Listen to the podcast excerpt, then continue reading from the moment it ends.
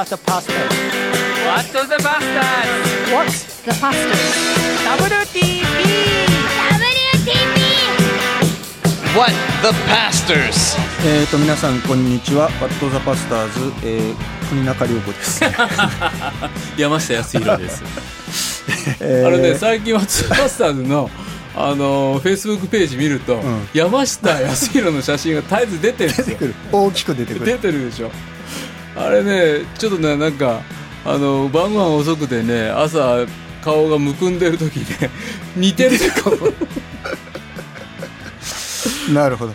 僕はねあの最近あのある知り合いの牧師先生があのなんかなんかテレビかどうかからね、はいはい。僕の声が聞こえてきたと、はいはいでおおと思って見たらね、うん。あの星野源だったっていうね。嬉し い。嬉しそう。もう天才ですからあの人は。なんだろう。本当にねすごい人ですよね。星野源。そうですか。あとはね、あの松重豊さんに似てるって言ってくれた人がいいじゃないですかねイケメンで。嬉しかった。嬉しかった。いやいやなんかもうあっちこっちなんか食べ歩きたくなるそうそうそうそう あそうですか、うん。もうちょっとね浅岡先生のあのこの人に似てるっていうのはですねそうね。えーお便り送っていただき国たいと。中涼子を超えてほしいな。国中涼子はなかなか超えられないんじゃないですかっていうかなぜその心を知りたいわ僕。なぜ国中涼子そうそうそう。いや似てると思ったんじゃないですか？見るたびにずっと浅岡勝る。思ったのかな、うん。まあいいわ貼っとまあまあ綺麗めな顔だそうのでね。はいえっ、とちょっと前回、はい。紹介できなかった質問、はいはい。いくつか？い。きますか、はいあもう最初からそっちどうしましょうか。そそうします？こ,、はい。こっちもありますけど。えーっとでも結構本気なやつになりますからどうしましょうか？じゃあこっちじゃあこっち行くか。はいそっち行きましょう。こっち行くか。はいはい。えーっとね、えーウェブネームマックスさん、えーこんにちは。シーズン2の放送おめでとうございます。ありがとうございます。あこれどっちも書いてあるんですよね。あそうですおめでとうございます。ありがとうございます、はいい、やいやこちらこそありがとうございます、シーズン1では気が向いた時しか聞いておらず5回分ほどしか聞いていなかったのですが、はい。シーズン2からしっかり全部聞きます、はいはい。ぜひお願いします。さてお二方に質問です。お二方は信仰書をたくさん読まれると思うのですが、うん。信仰書を聖書より優先して読んでしまうことはありますか？うん。僕は今年の4月から社会人として働いていますが、うん。働き始めた頃は学生の頃とは全く違う厳しさや難しさを覚えていました、うん。学生の時の苦しさは聖書を読めば励まされるし分かりやすい答えのようなものがありました、一方で社会人としての苦しみ特に働くことの意味や使わされた場所でクリスチャンとしてどう生きるか悩んでいた時に、うん。クリスチャン人生で初めて信仰書を手に取り読んでみました、うん。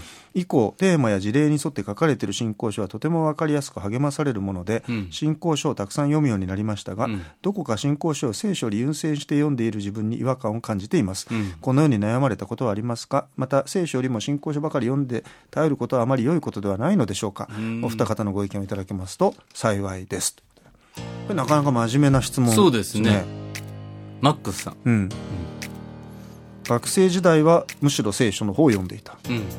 社会人になっていろいろ難しさを覚えるようになって信仰書を読んでみたら、うん。おおなるほど。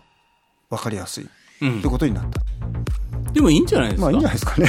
あのでそのうちやっぱり聖書読んでみるとああやっぱ聖書からダイレクトで来るなとか、うん。行ったり来たりするんじゃないですかね。そうなんじゃないですか、聖書を読んでるとああじゃあこれは具体的にはどういうふうに聖書を当てはめたらいいのかなと思って、うん。うんまた信仰書を読むと。うんうんうん。そして信仰書を読んでるとあこあ聖書ねどこどこ読めみたいな書いてあるから、うん。じゃあまた聖書読んでみたいな、そういうちょっといやそれでいいような気がしますけど、うんうんでもその質問としてはこのお信仰書が聖書より上になったりしませんか？うん。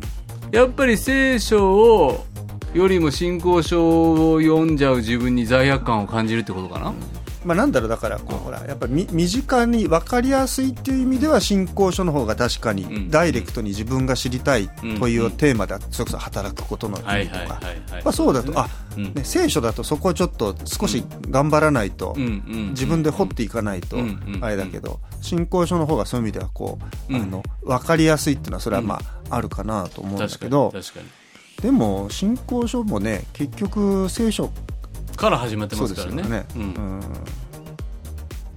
どうなんだろう。そんなに悩まなくていいっていうかむしろちゃんと信仰書も読んでる君は偉いって。偉いね。いや本当偉い偉い、うん。って思うし、うん。あの信仰書をお斜めに見てたかもしれない過去をも振り返り。うん、だって僕らが書いてる本信仰書でしょ。そうですね。そうなんですよ。うん。まあでもやっぱ聖書には勝てませんからね。いや、そりゃそうなんですよ。うん。うん。あ、そうそう。だから、結局読んでて、あ、聖書はなんて本当に書いてんだろうって改めて聖書に向かわせてくれる信仰書は良い信仰書ですよね。それはいい本ですよねうんそれだけ読んだらもう、あ、なんか分かっちゃったってなったら、ちょっとダメでしょうね。この間も第二テモテの話、はい急遽盛り上がりましたけど、ああいう話を聞いて、あ、第二テモテ読んでみよう。そうそうそうそう。あ、こんな読み方あったのかって気づかせてくれるような、うんあトークだったら、はいはい。いいトーク。それはいいでしょうね。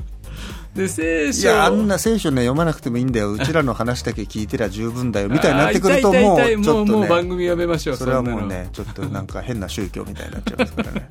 でも本当に。だそう思うと聖書に向かわせてくれる信仰書っていうのがやっぱり絶対にそうね。いい本だし、そうそうそう。先生の教会に生きる喜びも僕らあの自由への指針の10回なんかはあ改めて10回の持つ意味もう一回ちゃんと自分で読み直してみようって言って、あの出エジプト記とか新明記読み直してみたんですとか言ってくれる人いると、なんか嬉しいな書いてよかったな。ますよね。はいはい。まあ大体僕ら、僕らっていうか僕なんかやってるのは、まあ大体聖書の南蛮戦時下ですから。そりゃそうですね。だからそういう意味ではね、聖書はやっぱりありがたいんですよ、本当に。あのもう尽きないから。ああそうね。くめどもそうそう聖書がある限り、うん。それをもうあの、うん。どんだけあのなんだろうそこから、ね組み出してもね。そう組み出せばもう、うん。ねあのいっぱいどんどん出てきますから。出てくるから。うん、だからもうあのなんていうかもうちょっともうこれ以上聖書を言うことないみたいなことはありえないっていうね、うん。だけどそこにやっぱりこうその聖書の凄さに向かってもらうためにも信仰書っていうのはいい、やっぱり手引きだからいいんじゃないですか。そうなんですよね、うん。そうなんですよ、面白いですね。この社会人になってからやっぱりそこを欲するようになった自分がいるっていうのが、うん。うん。やっぱりね1年目でねあのパッツンパッツンなんですよ。ね。でもねそこで乾くように読んでるその言葉に励ましを得ているっていうのが、うん。でもそういう言葉が自分の信仰の言葉になっていくし、その信仰書を分かち合うことによって、うん。えー分かち合ってる言葉がいつの間にか自分が言ってきたかのような言葉になっていくっていうかうん。だからねやっぱりね、あのー自分の言葉信仰の言葉に影響を与えてくれる意味でも、ん。信仰書良い信仰書、そして進めてくれる信仰書うん。はもう本当に片っ端から読んでいけばいいんじゃないですかね。いや僕このあのマックスさんの読んでていいなと思ったら学生の時の苦しさは聖書を読めば励まされるし分かりやすい答えのようなものがありました、一方で社会人としての苦しみ特に働くことの意味を使わせた場所でクリスチャンとしてどう生きるか悩んでた時にクリスチャンで初めて信仰書を手に読んでみたってね。だから、まあ、学生の時だってもちろん悩みもあって、うん。いろいろそれだって聖書を読みながらくあのいろいろ考えたことあると思うけども社会人になった時にそのなんていうのかな。そう単純でない、うん。こうやっぱり学生の時に思い描いていたのとまたもっと複雑なリアルな、うん。そして時に綺麗事ばかりで済まない、ん。こう働く中でのいろんなしがらみあるじゃないですか、うんもうそこで彼がその割り切っちゃわなかったっていうかね。うんあ結局聖書っていうのは理想だなとか、うん。綺麗事だなとか、うん。あのそれだけじゃ生きていけませんよみたいにせずに、うん。やっぱりでもそれも信仰の悩みとして、うん。こうちゃんとその枠の中で一生懸命考えようとうん。切り離さないでいるっていうのは僕はねすごくいいいいことだなと思う。マックスさんがね僕の知ってるマックスさんだとしたらですよ、うん。多分学生時代はね、うん一緒に聖書を読むね仲間がいたんですよ、ね。なるほどね。でね聖書を読んで聖書から直接その仲間たちと一緒に読み合ってきてはい「あ深いね教えられるね」って言ってきた、でも社会人になって働き始めた時その仲間がそばにいない。いないしね。忙しいし、ね、忙しくて、うん。で会おうって言ったってそんなに時間が都合つくわけでない、ね。毎週1回集まって政権とかできてたわけじゃないそうそう、その時に信仰書がね対話の相手になったんじゃなるほどないかと思う。なるほど。うん一緒に聖書を読んでた仲間の代わりがそうそうそうそう。信仰書。その著書、はいはいはい。著者がね。なるほどね。ああこの聖書の箇所から俺こう教えられたんだよねって言ってるように聞こえてきてるんじゃないかなと、なるほどなるほど。うん。だからそういう意味では本っていうのは対話の相手だなってそ思いますね。すそうです。うん。あのいいですか？ちょっと僕に言って話をしてあのあのまあね牧師ですからいろいろ本を読むんですけど、これもね、まあ、どこでどっかでも言ってる話なんだけどその僕あの要するに自分で買った本もあるけど、うん。あの父親が牧師だったんで、うん。その父親の蔵書を、ん。あの随分もらって使ってるんですけど、うん。あのまあね、うちの父親は牧師だったけど牧師になってから別にそういう話したことが、経験がないので、牧師としてはえこういう時は父親はどういうふうに考えたんだろうかみたいなことを考えた時期があったんだけども、まあでもまあ聞くは聞くにも聞けないからこれしょうがないなと思って。である時にあの、まあ、父親のとこからいろいろ回ってきた本の中にそのカルバンのキリスト教公用の古い訳があって。でそれねちょっともう一回一から読もうと思ってある時読んだら前も見てはいたはずなんだけど改めて読み出してみたらねその結構ね書き込みとかうん。赤線とかあとあのメモがうん。挟まってたりして、あ結構うちのお父さん読んでたじゃんみたいなうんうんうん。ことだった。でそれ読んでいくとね結局前はただなんかあ線引っ張ってあってちょっともうなんかあの気気が散るなぐらいなことだったんだけどちゃんとこっちが読もうと思って読み出すとあのあもちろんそのカルバン先生の言葉を読んでるんですけどそこにうちの父親が線を引いたりん。書き込んだりしてることがなんていうかあなるほどここに引っかかったのねとか、うんあここは赤線引いたんだ、うん。みたいなことでなんかそれで対話をするような感覚っていうか、うんそれをねあの経験したんですよね、だからそれはねなんかあ一つの僕にとってはすごくこうあの読書経験体験の中でのこう、なんていうのかな。あ本って書き手とだけ対話するわけでもない部分があるなそというかねね僕はキリスト教公用某浦和教会の某坂野先生からもらったのは青い万年筆で書いてるでやっぱりそこに線が引いてあったりとか、ここはこうだって書いてる書き込みの向こうに、若き日のね、うん。牧師はい坂野先生が、なんでここに引っかかったのかそれ絶対にそこには教会の何らかの事情が向こう側に起こってるわけじゃないですか。でで著者たちもお必ずこのことを書いた向こう側の理由があるでしあょでうんでそういううその著者の向こう側を思わせてくれる本っていうのって、うん今度はこっちが何を考えてたのかにハッとするっていうか、んんんで本読みながら僕らの読書体験ってあのその本に全幅の信頼を置いてるわけでもないでしょ、うんうんうんこの本からゼロだった自分を、うんうん。おあの入れ替えてくださいなんて思ってなくって、そうねうん。こっちはこっちなりの人生あるかわらけその人生持ったまま本読んで読んででこのことについて、まあ、どどっかあのお前はどう言うんだぐらいの上から目線で、どんだけ聞いてやってもいいぞ。あ聞いて 言うてみろ。まあ言うてみとで言うてみた時におっと。うんで自分の想定を超える言葉に出会ったりするっていうか、ありますね。んででしかもなんかすごく抵抗するうん。自分がいたりとかして、えなんでこんなに嫌な気分になるんだろうかっていうと、そこには自分が認めたくなかった自分のなんかをね。なんかを、さしてくるうんうん呼び覚ますものがあって、でそこでちゃんと立ち止まると、ん。あのーきみ気づかなかった自分がね、うん。出てくるんですよ、うん。でそうなった時にはもう本閉じるしかないっていうか、あなんで自分こういうこと考えちゃったんだろう？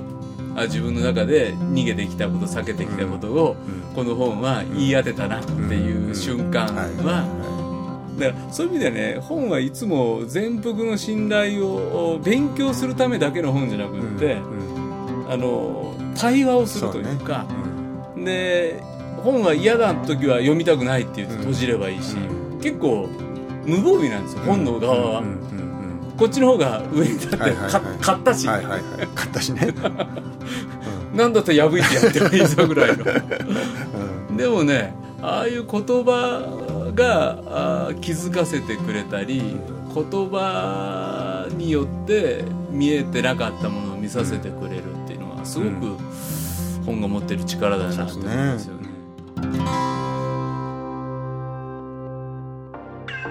ワット・ザ・パスターズ。この番組と PBA 太平洋放送協会はラジオ世の光テレビライフラインを届けている全国31の放送電動協力会を応援しています。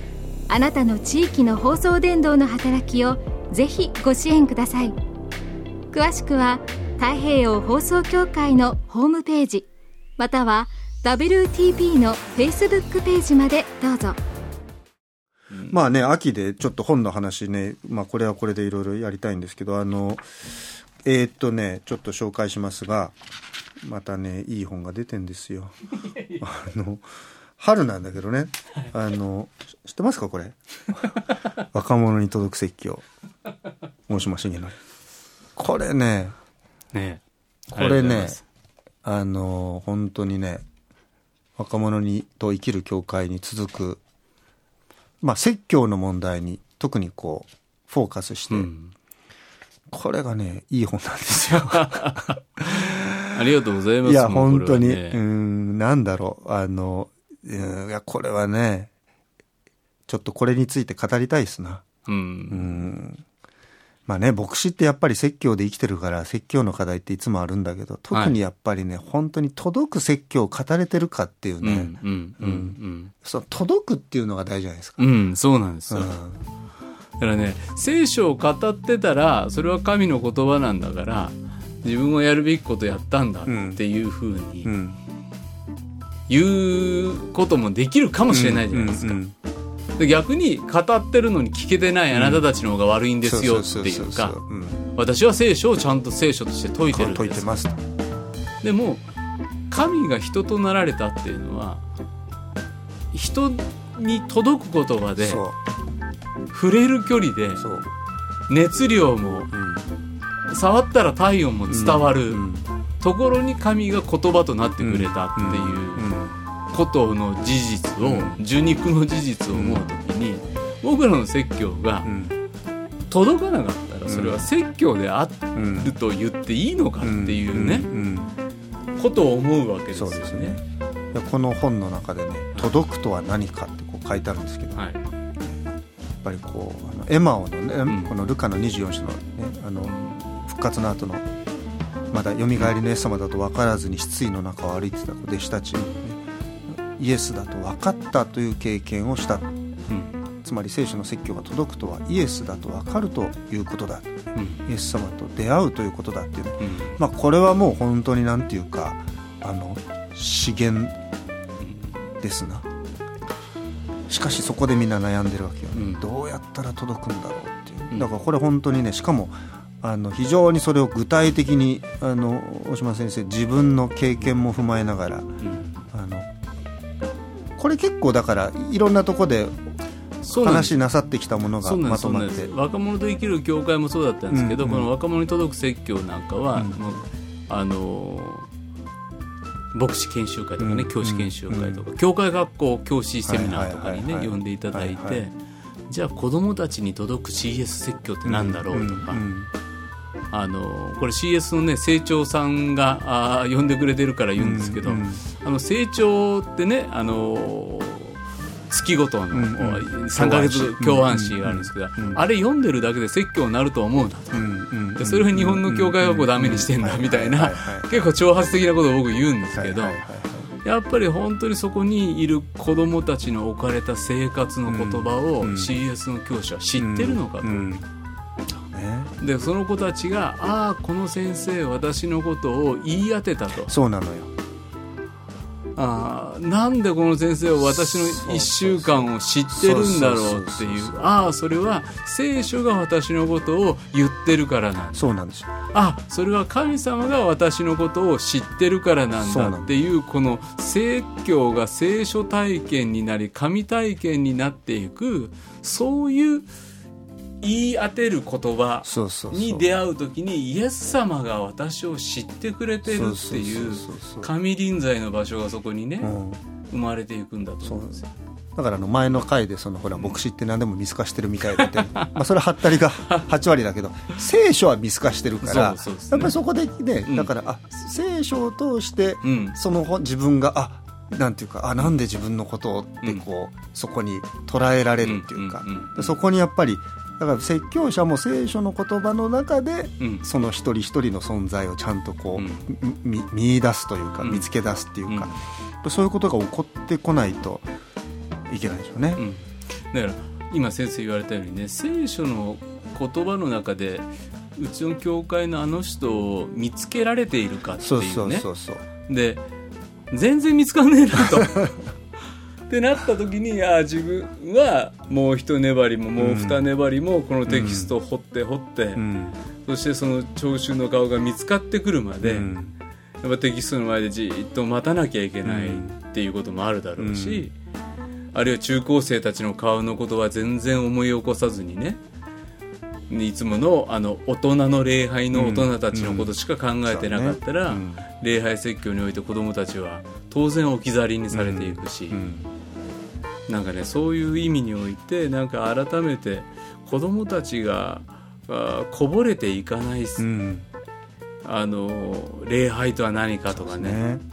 だからなんかやっぱりほらここにこうあるから取りにおいでっていう説教になっちゃってるっていうか、ここにちゃんとごちそう作って置いてありますよと、ねはい食べたい人はここに来て食べなさいなんだけど、やっぱりいやそこに来れないからみんな上乾いているんであって、うんうんやっぱりそういう意味ではそのデリバリーの問題とかね、デリバリー。うん。本当にそれをちゃんとその聞き手のところにまでちゃんと届けるところまで、やっぱり説教者がやっぱりそこに自分の責任、ん。使命証明をこう、そこでまでのこととして捉えるっていうことをしないといや私やることやりました。っていうところで終わっちゃうというか。そうなんです。よ、ん。ギリシャ語も調べましたと、うん。うん。ここの歌詞の釈義の意味はこうですと、ん。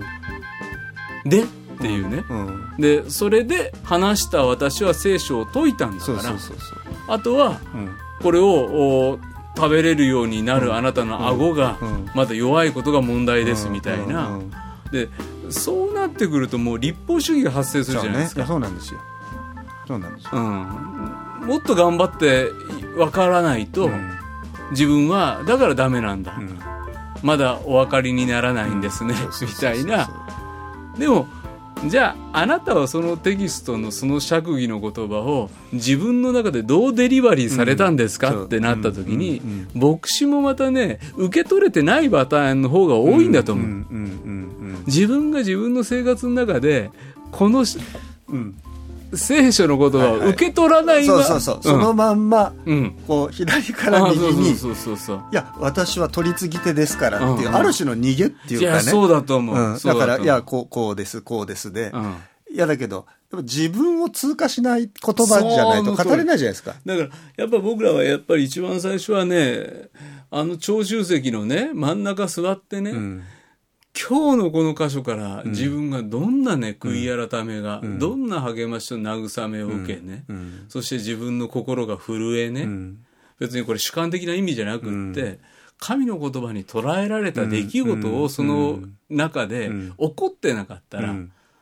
そら届かないわってそう思ういう。ね。そう思う。うんだからやっぱりそういう意味ではこうあ、ね、よく言わ説教学で言われますけどその説教者はまず一番第一の聞き手なんだって言って、自分が聞いたものでしか本当は語れないし自分の存在をくぐり抜けた言葉でしか,、語っちゃいけない語語ることもできないと思うんだけどなんかそこでこう自分はちょっとどっか腰が引けて、あのいやそんなこと言ったら何も言えませんよみたいな逃げになるっていうかね。いやでもこの本をね本当あの CS の教師やってる人も読んでほしいし、まあ説教者も読んでほしいしやっぱり聞き手聞いてる人たちもあ説教者の心を知っていただくっていう意味ではね、あ、そうです、ね。これ本当いい本なんですよ。そしてね僕がいいのはねこの写真ですね。出た、また。あのねやっぱりね若者にね語ってる時のね大島さんのこのねいいんですよ。この顔がね。本当に。こういうのは嬉しいでしょでも。何がですか？なんかこうあいうこういう時のあ、ああそうですね。うんああ、そうかもしれないですね。なんかちょっと、嬉しそうな顔してますね、確かに。やっぱりだからね、うんなんだほらあの好き好きでしょってうん。なんかこう言われるうん。なんていうかな僕もねある時にうん。あの牧師仲間からね「まあまあ佐賀先生説教するの好きだもんね」って言われたんですようん。うん。いやそれは好きだよと、うん。うん。うん。うん。だからその好きだっていうのがうん。こうなんていうのかなあのいろんなニュアンスになっちゃうっていうかうん。まあ、また好きだからっていう、ちょっとこう、ちょっと揶揄したうんうんうん感じにもなるし、うんいや、本当にこの人好きでやってんだなっていう、んあの、言い方でもなるし、あのなんだろうでもまあ好きですよね。いや好きですよ。好きじゃなきゃやってらんないもんね。やってらんない。あのねやっぱ牧師になってねうん。あの一番なんていうのかな。うわーって思ったのが今ルカ福音書をね、うんうん。毎週日曜日やってて、うん。で祈祷会は詩篇やってて、うん。もうこれ無限ループですよ。そうそう、これ毎週やんのかみたいな、うん。今までね僕は学生伝道やってて、で一つの説教をね、うん。いろんなところでやれたわけですよ。で磨きに磨きに行くっていうか、ん。でそれがやっぱり僕の特権だったっていうか、うん。神様から与えてくださった、でも今は毎週新作、はい。でものすごく手応えがあった。うん。よしって思う、うん。そしたら次もうあの手応えの余韻にそんなに浸ってら疲れれない。もうすぐ次が。次が始まるから。それはでも随分大きな違いでしょ。いや違いますよ。違います、だから結構おーなんていうのかな。次どうしようかって思いながらでもちょっと見据えてるものもあるじゃないですか、もちろんで次までは構想はスッといくと。でも次の次のあのところはあのちょっとむずいと思ってるから、ね。先そっちの方が心配になってきて、うんでそれこそ聴衆の顔が見えないと。ね。この間なんか経図だったんですけど、で経図のところからうちの教会員の生活が見えてくるうん。説教とはいかなることかっていうことをもうああでもないこうでもないと考えていろんな仲介にあたり説教にあたり。しかし、えーそら分かるけど面白くないとか、人の説教文句ばっかり言って、じゃあ自分はどう語るのかっていうことをねすごく考えるのは、もう途方もないんですよね。ね。いや本当ね。だけど、うん。やっぱりなんていうかいや、やめらんそうなんですよね。好きな喜びがあるいやそうですよ。だから、嫌だったら、もう、本当に嫌になると思います。うん。あのね、あのーパクる人いるじゃないですか。急に際どい話。いきますか。そパクられないんじゃない？でも、う。僕の席を、うん、パクれないと思うね。パクりやすい。パクりやすいせパクられやすい説教と。パクられづらい説大島,、えー。大島説教はやっぱり大島さんじゃなきゃない成立しないんじゃないかなえー、それどういうことですか？ちょっとわかんない。例えばなんだろう。大島さんの説教原稿を誰かがパクってやっても、それ多分なんだろう。成り立たないんじゃないかな。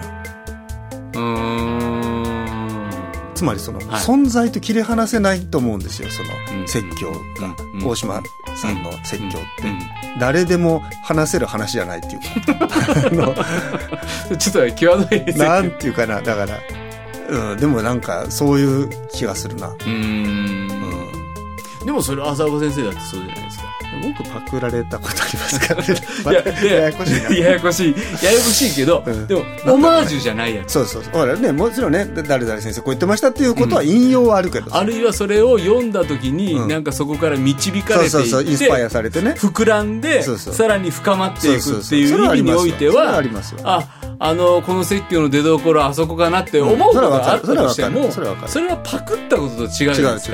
うもちろん僕らもいろんな先生の説教を聞いたりね読んだりするじゃないですか。でわすごいなとかなるほどなとか教えられるし、あのなんだこれやられちゃったら、ちょっと何も言えないなみたいな。あるいはね、ん。あの、あ、俺の気づいたところ分かってんなとか、僕はもうそんなとても言えませんけなんだ、カルバンも知っ気づいたかみたいな。どなんだけどじゃあじゃあもうその前で自分何も言うことないからこれちょっと借りとこってなるかっていうとうん。ねうん、でもそれではやっぱ教会動かないっていうかえいやなんかそれだとね本当死んじゃうなと思う。ん。う、うん、命が命がね。枯れていくというかね。結局やっぱり届く説教っていうのは届く説教者論になるまあなってきますよねそうなるとね、やっぱその人の生き方信仰そういうものと抜きにはできないんだろうね。まあ、そう思うとさっき先生言ってくれたように説教者がどんだけ悩みながらあの日曜日に立ってるかみたいなところを、ん。なんか知っていただく意味でもいやそうそうそう。なんかいやだこれねやっぱり聞き手が読んでくれるとうん。いいと思う、やっぱりそのほら説教どう聞いたらいいですかみたいな質問ってね、うんうんはいはいはい。あるじゃないですか、はい。やっぱそういう時にこうなんだろう。あのただああの先生語る人僕ら座って聞く人っていうだけじゃない、やっぱそこに一緒に参加してうん。もらうっていうか、うんうん。あのマックス君の、うん。おにもあったように、説教って、うん。聴衆と説教者の対話だったりもするじゃそうないですか。そうそうそうそう。でこの箇所を、うんまあ俺だったらこう読むなって、うんうん。ある程度クリスチャン生活長くなると、うんいや牧師も何代も変わってるし、うんうん。まだるかかと、うんうん。ここはこう読むわなっていう、ある程度の見通しが。見通しを持って礼拝入るじゃないですか、うんでもそこそういくんかと。そうなのよ。それいいじゃないですか。うん。でつまり説教者がそこをそう読んだそれはなぜならばこの群れとこの教会が2019年のこの10月のこの今にやっぱりこのテキストからこう読むっていうのを選び取ったっていうのがあるわけで生きてんですよ。だからその、もう本当ねだからラライブなんですよ。一、回きりだから、うんうん。でそこにお互いがやっぱり期待しないと、うんねいつも言うけどねまあまあね先生大島先生まあ大島先生まだ新鮮だけど僕もね元まあ一応20年、まあ佐賀先生まあ大体こういう話好きだし、まあ、こういう時はもうねすぐスイッチ入るからみたいな。分かってるわけですよみんな僕の人柄を、そうするとねまあ聖書箇所どこどこ説教題何々。まあきっとこんな話だろうみたいな見通しつけちゃうわけ、でそうしたらねじゃあ別にもう今日、まあ、最初の5分と割と5分でいいかぐらいになるわけじゃないですか、それだったら教会死んじゃうし、こっちとしてもやっぱりいやもちろん聖書2000年前からある書物ですから、うん。それはもうみんなありとあらゆること言ってるけど、でもやっぱり今日この礼拝今日このみんなと、ん。この集まりの中で神様が今日この聖書を通して語られるんだっていうその新しさっていうか、その一回性っていうのはやっぱそこはいつもこちらとしてもこう、うん。なんていうのかなやっぱワクワクうん。したいっていうかね、でもねやっぱりね神の言葉がね食べ物やパンとかね、えー食物だって言われるのってすごく意味があって、うん得意料理ってあるじゃないですか、うんうん浅岡先生んち行ったらいつもあれ,、あれが出るのみたいな、うんででも、うん。いつもじゃないんですうよ、ん。料理って、もう出来たての、うん。うんこのこの人たちにこの温度でそうそう。これで食わしたいみたいなね、あのだからあの「いただきます」言う時にはもうちゃんとみんないてほしい。あの後で食べますとかやめてほしい。みんな食卓に揃いましょう そうそうそうそうそう。ほ奉仕がとか言って立ち上がってほしくないわけ。なるほうん、でやっぱりこの人こう語るかっていうのがあったとしてもね、でもねそこにはね絶対違いがあるんですよ。そうなんですよ。そうなんですうん。そこをなんていうかな。あやっやっぱそれは聞く方もうん。やっぱりこうあのもちろんこっちは届けに行くんだけど、やっぱり向こうもでもでも一方で取りに来る感覚もやっぱり大事かなっていうか、もうずっと受け身でまあ今日は先生どんな話でねお腹いっぱいにしてくれるのっていうんじゃなくて、うん。うん。いや今日こっちも貪欲に、うん。ねもう恵みもらわでは帰れませんみたいな、うん。うん。やっぱそういうある真剣なこうね。神様の前でのね、うん。やり取りがあるとやっぱ教会ってそういうところに命がこうあのう動くっていうか、で実は今日生姜をちょっと足してたんだうんとかね、うんうんうんでこの違いを分かってくれるうんうん。下の持ち主がいるわけですよ。はいはいはいはいでそれは何でかっていうとずっと食ってるからまた分かる。そうね。そうね。大体こうだろうってうん。まだ23回しか食ってない人は、分かったような気になっちゃうけどね。なってるけど、うん。いや今日先生あの混ぜてきましたねって言われた時分かるとそこ分かってくれたかとっていう喜びは教会の生きる喜びですよね、ねだからなんかそういう意味でもっとみんな期待したらいいんじゃないかなっていう、うん。牧師もせあの説教者も聞いても、うん。本当にもっと神様の言葉に驚かされるというか、うん。あの毎回毎回今日は神様どんなことを言って、新しく気づかせてくれるんだろうっていう、やっぱそういう期待感を持ってこう、うん。礼拝がこうなんていうか、うん。毎回毎回新しくなっていくと、なんか他のいろんなことでこう教会元気にっていうよりも、うん。なんか一番そこなんじゃないかなっていう気がしますね。この間ね「恵みの言葉」っていう説教題でやったんですよ、うん。そしたら最後の結末が、うん。それを恵みの言葉と呼ぶかみたいな、なるほど、だからうちの妻がうんまあこんな話だろうと想像してたと、しかしこのイエス様が故郷で歓迎されないっていう、うんつまり気にあの歓迎されないっていうのは気に入る、うん。かん気に入らないんだと、うん。で気に入らないことを神は言うと、うん。でそこにおける恵みの言葉っていう、うん。恵みの言葉っていうのはそういうことなんだっていううん。話で出口が説教の出口が出ていった時にどどこかで僕は立法主義的な説教を、うん。お警戒してるし、そうあってはいけないって思ってるけれどもそしたら妻側としてもその自分の思いを知ってるから、あなたはこういう良き知らせとして福音の言葉を語りたいのよねうん。って思ったら、う気に入らないことを言う神っていう、で悪いけど僕も気に入る話ばっかりはできあないっていうなるほどねで教会が気に入らないと。うん。もしかしたらここ出ていく時にみんなから頭叩かれながらうん。街道をから追い出されるような話をしなきゃいけない日が。うん。うん。いやもしかしたらそれをしていはい。するんだと。はい。で気に入られたいけど。っうん。うん。ていう話とともにね恵みの言葉っていうのはそういう言葉なんだみたいな話をした時にうん。あちょっと想像を超えたわって言われて。なるほどあのーこのそれも嬉しかったんですよ。でやっぱりね説教者としてはいろんな説教題にも意味を持ってるし、はいはいはい。あの構成にも意味を持ってるし、うんうんどの順序で喋るかとか、うんその一個一個の手順とかを聞き漏らさずに聞いてくれうんる聴衆のねあるいは家族うのん。喜びみたいな。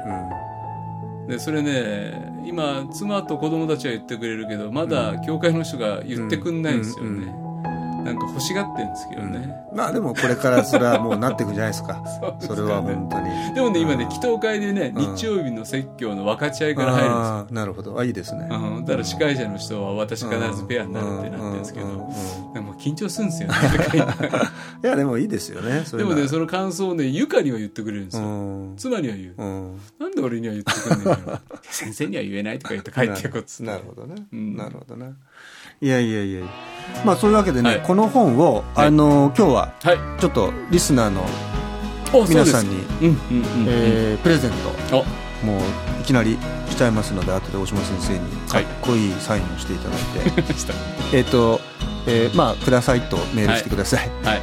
若者に届く説教教。文館2名様。二名様。2名様、はい、にプレゼントしますので、えっとご応募をとりあえずくださいっていうメール。はい。ください。待ってます。メールアドレスは wtp.pba-net.com えー、コーナーずっとやっていきます、えー、次回こそちょっと聞きたい割と真面目な進行相談。進行にも。そこ行かないんですよね。ねなんかね本当に、まあでもちょっとだんだんネタが溜まってきてるのでそうそうそうもう一気そうに皆さんにご紹介します、はい、もう4つ一気に答えますよ、えーみかんさんペペロンチーノピザトーストさんノックさん待っててください。はい。はいメッセージなりラジオネーム年齢匿名希望の方はそのように書いてください。ツイッターを「ハッシュタグ #WTB7」でツイートしてください。はい。